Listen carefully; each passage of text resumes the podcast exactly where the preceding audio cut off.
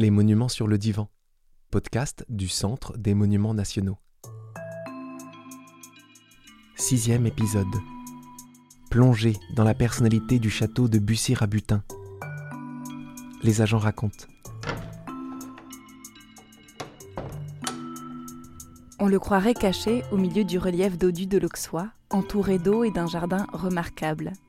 Le château de Bussy-Rabutin, du nom de son propriétaire, cousin de Madame de Sévigné, offre aux visiteurs une immersion dans le siècle de Louis XIV. Car c'est ici, sur ces terres bourguignonnes, que Roger de Bussy-Rabutin, courtisan en disgrâce du roi Soleil, établit son exil. Il fait alors de l'intérieur de son château une permanente exposition de quelques 300 portraits accompagnés de devises, reflétant son époque et ses affres intimes. Aujourd'hui, ce sont les agents du château de Bussy-Rabutin, Claire, Lucie, Philippe et Florian, qui dressent un portrait sensible et plongent dans les coulisses de la personnalité de ce monument intense si le château de Bussy-Rabutin avait visage humain.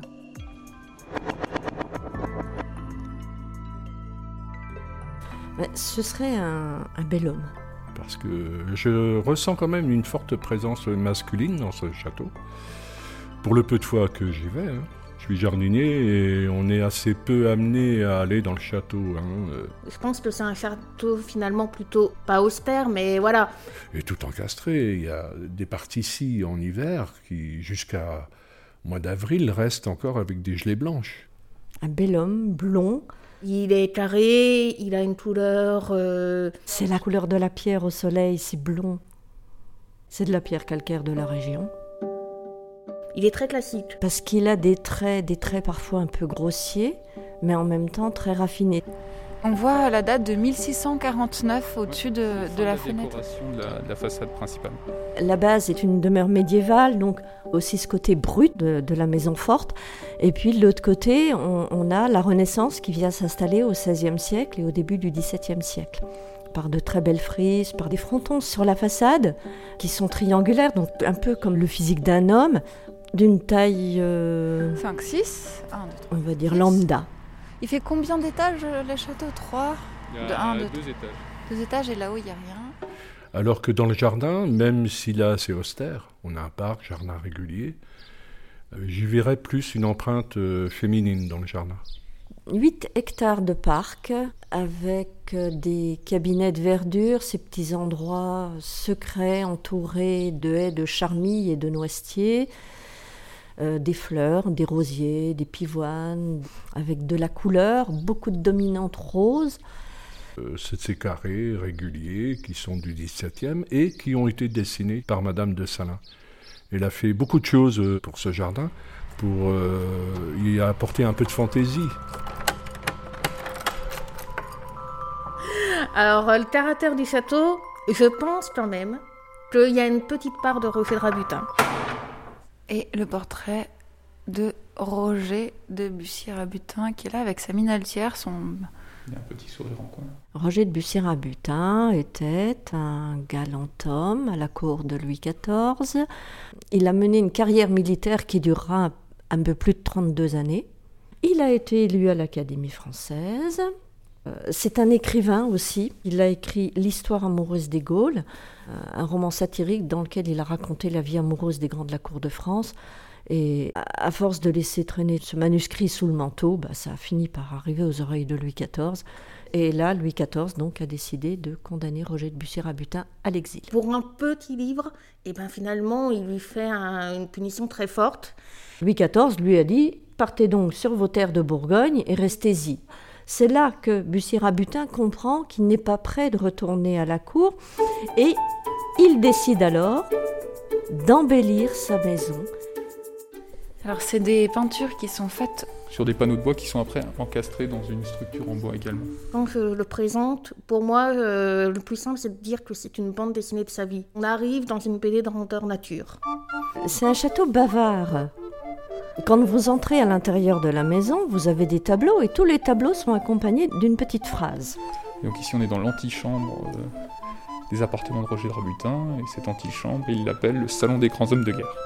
Effectivement il n'y a que des hommes. Euh. À collerette, exposée au mur, avec à chaque fois des phrases sous les portraits. Jean de Vert qui, de palefrenier, devint amiral des camps et des armées de l'empereur. J'y prête guerre à ces bavardages. Bavard et peut-être pas secret, mais en tout cas énigmatique aussi. Il y a ça. Il y a le fait que j'ai des secrets, mais tu les sais pas tous. Et il faut du temps pour les comprendre ou même pour les découvrir tout simplement. Il est joueur. Mutin. Souvent, euh, les mots sont à lire entre les lettres ou à lire entre les mots. Alors, un exemple, elle est l'une et l'autre. Comment vous écrivez l'une? Vous allez voir qu'elle se rapporte effectivement à une image d'un visage dans un croissant de lune.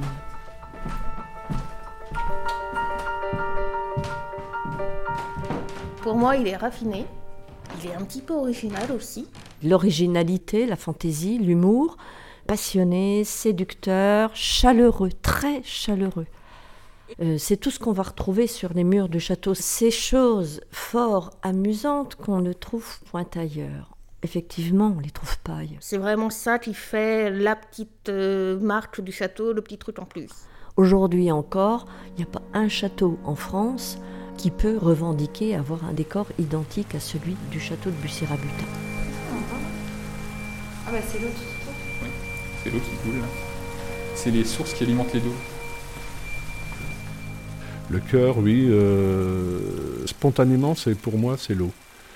Il y a beaucoup de sources euh, souterraines, d'autres captées. Et puis vous avez les douves euh, autour du château, encore.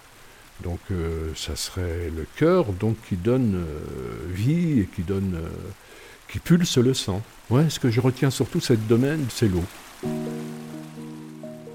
Alors le cœur du château, eh bien, il est à gauche, à gauche de l'escalier. Notamment la salle du rez-de-chaussée, qu'on appelle aussi la salle des devises, qui, qui raconte justement le- les sentiments. C'est son sentiment d'être en exil, sa grande histoire d'amour avec Madame de Montglat, avec qui il a du mal à se défaire du fait qu'elle l'ait trahi, qu'elle l'a abandonné.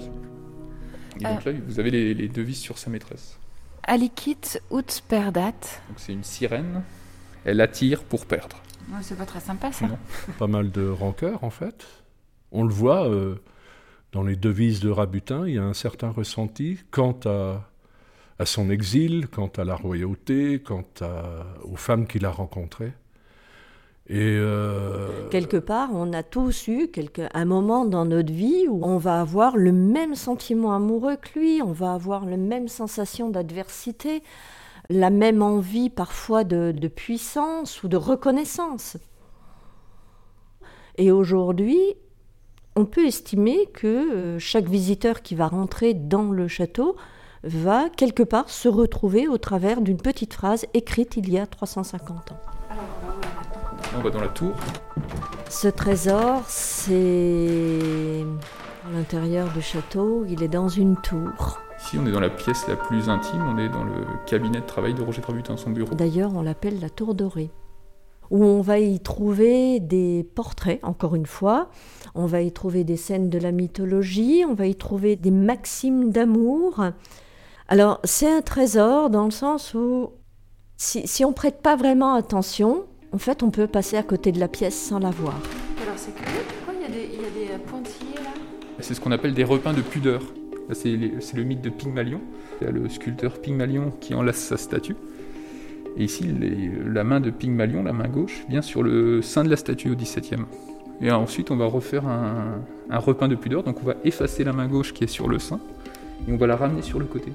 Bah, les propriétaires ont trouvé ça un peu Indécent. indécent. Et sur plusieurs, euh, plusieurs tableaux, on- on- on retrouve ça. La grande amitié du château, C'est les comtes de Sarcus qui vont vouloir le classer très très vite pour le préserver. Beaucoup plus, parce qu'il il y a toutes ces personnes qui, depuis la mort de Bussy-Rabutin, ont contribué à la sauvegarde du monument.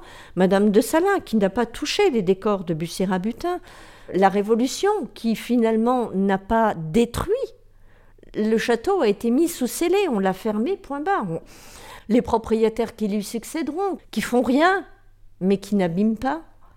Et puis les comtes de, de se sont amusés à le compléter un petit peu. Donc au 19e siècle, On sait qu'ils l'ont restauré, on sait qu'ils ont fait en sorte que les décors puissent être conservés, mais en même temps, ils ont rajouté des choses, ils ont fait à la manière d'eux.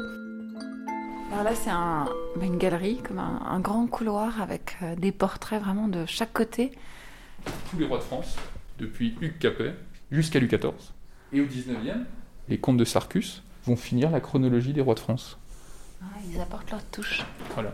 Et ce sont eux qui vont faire inscrire le château à l'inventaire des monuments historiques en 1862. Et là, c'est fini, on ne pourra plus y toucher. Le château est sauvé. Vous avez toutes ces devises. À mourir, père non mourir, c'est le phénix. Le phénix qui renaît de ses cendres, et donc mourir pour ne pas mourir. Quand on entre à l'intérieur du château euh, et qu'on se retrouve euh, en- entouré de tous ces personnages, on est invité. On écoute. Ça va faire des bruits, des grincements. Donc euh, c'est aussi le fait de ça, je pense, de sentir une demeure vivante, c'est que on sent qu'elle respire, que voilà, elle, elle vit d'une certaine manière. Je peux vous garantir, quand vous êtes à 11h du soir, seul à l'intérieur du château, dans la pénombre, on a l'impression que tous les personnages vous guettent euh, et ont quelque chose à vous raconter.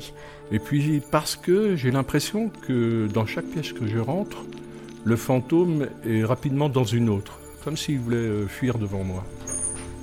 Quand on ouvre une porte et que tout à coup on a l'impression qu'il y a des pas qui s'échappent, qu'il y a une porte qui claque à l'intérieur du château, on- y va avec prudence. sans faire trop de bruit. Pour moi, s'il fallait caractériser le château par une musique, peut-être du Beethoven. Quelque chose qui peut être à la fois très euh, lent, très doux, et puis d'un seul coup partir dans des envolées beaucoup plus fortes.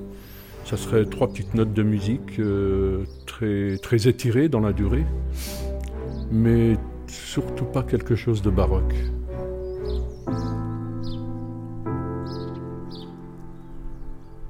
Et puis quant à l'odeur, bah, ça va être, euh, ça va être l'encaustique qu'on met sur les parquets. Oui, je pense qu'il y a aussi ça qui joue, le fait que c'est un château euh, qui est entretenu, on va le cirer régulièrement. L'hiver, euh, le château est très froid, donc on a une sensation de- d'odeur humide. L'hiver qui ici est assez pluvieux, assez austère. Cet air frais et vivifiant en hiver, Au printemps, on va avoir l'odeur de la végétation qui va revenir à la vie. Le petit plaisir aussi, c'est en fin de journée passer la main sur les buis pour euh, leur faire dégager leur odeur si particulière.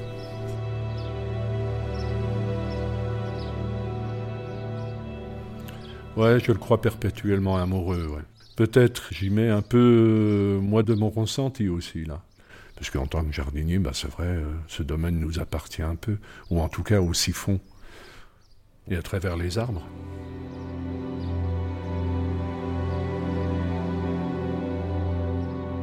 Pour moi, les plus vieux arbres euh, qu'il y a dans ce parc, c'est ces deux sentinelles qu'on croise à l'entrée du château et qui sont des tilleuls. On suppose qu'ils ont pu être euh, plantés euh, du vivant de Bussy-Grabutin. Des tilleuls qui ont pu se développer librement, d'où l'harmonie qu'on en ressent. Moi, je suis amoureux de ces arbres. Ces... J'espère qu'on le partage avec ce domaine. Et je pense que c'est un secret gardé aussi pour le fantôme qui y vit. J'espère qu'il que c'est un secret gardé.